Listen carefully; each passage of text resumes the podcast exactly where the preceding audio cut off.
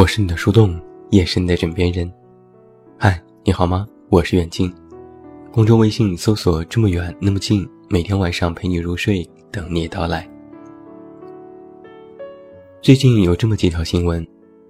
根据国家统计局二零一六年的数据，内地的适婚单身青年数量已经高达两亿人。这一数字是英国和俄罗斯的人口总和。其中，八五后和九零后是主力军。这庞大的数字让国家部门措手不及，也让许多人不安。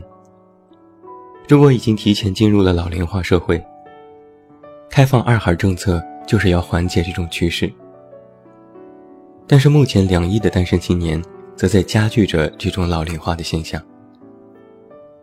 而在最近的两会上，已经有委员拿出了提案。提议开放三孩政策了。又根据二零一五年社会服务发展统计公报，在二零一五年当中，中国依法办理离婚手续的共有三百八十四点一万对，这就相当于每年约有八百万人重新返回到了单身的行列。有媒体曾经发布过一张全国单身青年的基本概况。让人有些意外的是，全国单身比例最高的城市竟然是东莞，而北京、上海则在第七名和第八名。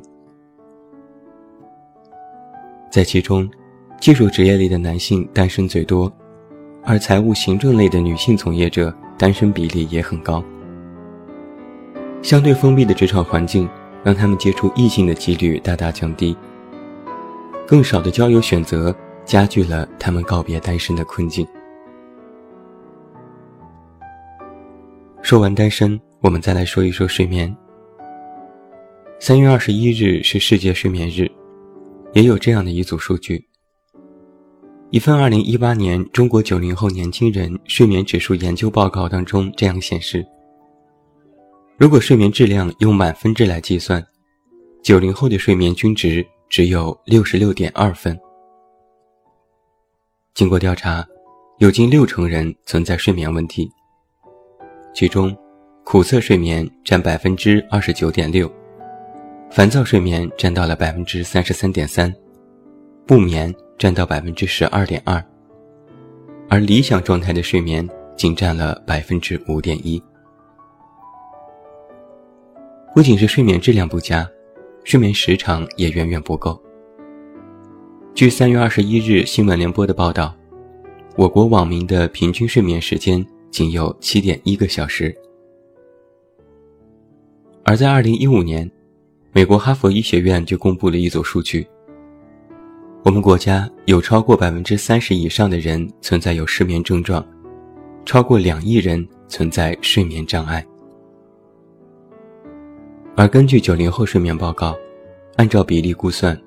这超过两亿人当中，有一亿人是九零后。看来啊，单身和睡眠已经成为了困扰现在年轻人的重大问题。我曾经在网上搜索“失眠是一种什么体验”，看到了超过十万条的回复。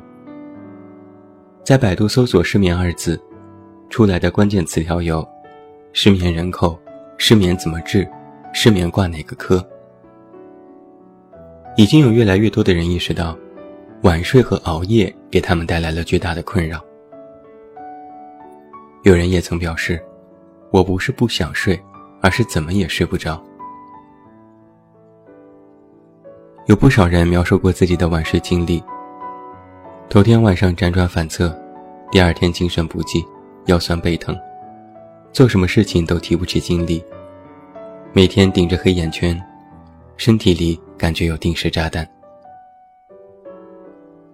身体上的反应还是其次，更重要的是精神上的逐渐改变。慢慢的就会对许多事情失去信心，没有足够的体力和精力去做事，陷入一种无法解决的焦虑和迷茫，过早的精神倦怠，也害怕社交。长期的处于失眠障碍当中，也会让记忆力快速下降。失眠具有惯性，一天睡不着，两天睡不着，那么三天五天就会成为习惯，生物钟开始紊乱，严重者会患上精神类疾病。失眠虽然给越来越多的人带来困扰，我们也有了这种忧患意识，但却能够正视和正确认知它的人却不多。在一份中国互联网民睡眠白皮书公开的数据当中表明，中国的睡眠障碍患者就诊率不足百分之二。人们意识到睡眠障碍给自己带来困扰，但还没有意识到这是一种疾病。根据调查，中国人的睡眠质量远低于国际标准。每一百个中国人当中，就有十四个人过了晚上零点还没有入睡。哪怕勉强睡着了，也是多梦易醒。有近九成的人习惯在睡前玩手机，平均时间为六十五分钟。而年龄越小，睡前使用手机的时间就越长。有百分之五十八的九零后睡前使用手机的时间高达八十分钟。而根据科学家的验证。手机等带有发光性性质的屏幕和阅读器所散发出的蓝光，会增强人们的警觉性、兴奋性。睡前玩手机或者是电脑，会大大的降低自己的睡眠质量，严重的影响入睡的时间。而且，一旦在睡前玩手机，就有一种根本停不下来的感觉，总想着再玩十分钟就睡，结果五个十分钟过去了。总想着打完这局游戏就睡，结果打了一局又一局。等到一个不经意，发现时间已经过了凌晨一点。但是早上七点就要起床，那每天的早起简直就是能要命。所以许多人，不仅是晚睡患者，还是起床困难户。那今天我把单身和晚睡放在一起说，是有什么意义呢？根据最近心理学家研究表明，单身的人基本都晚睡，越是单身的久，晚睡的概率则越高。目前还没有权威的数据和新闻表明这一判断足够成立，但这一现象却越来越常见，或者你我都躺着中枪。我在网上搜索“单身晚睡”的关键词，看到许多类似主题的文章。他们提到了一个共同的原因：单身的人习惯晚睡是因为寂寞难耐。我觉得不够全面。两个人在一起生活，会有一个共同的目标，会彼此督促。恩爱的情侣之间，很少能够看到一个人早睡，一个人晚睡的情况，基本上。都是两个人一起睡。如果一方晚睡，另一方就会提醒：“早点睡吧，明天还要早起。”眼看着爱人已经关灯躺上床，自己也就不太好意思继续玩手机、玩游戏，哪怕睡不着，也会陪着爱人躺下。这就是有人监督的好处，哪怕再习惯熬夜，也会逼迫自己营造出早睡的情境。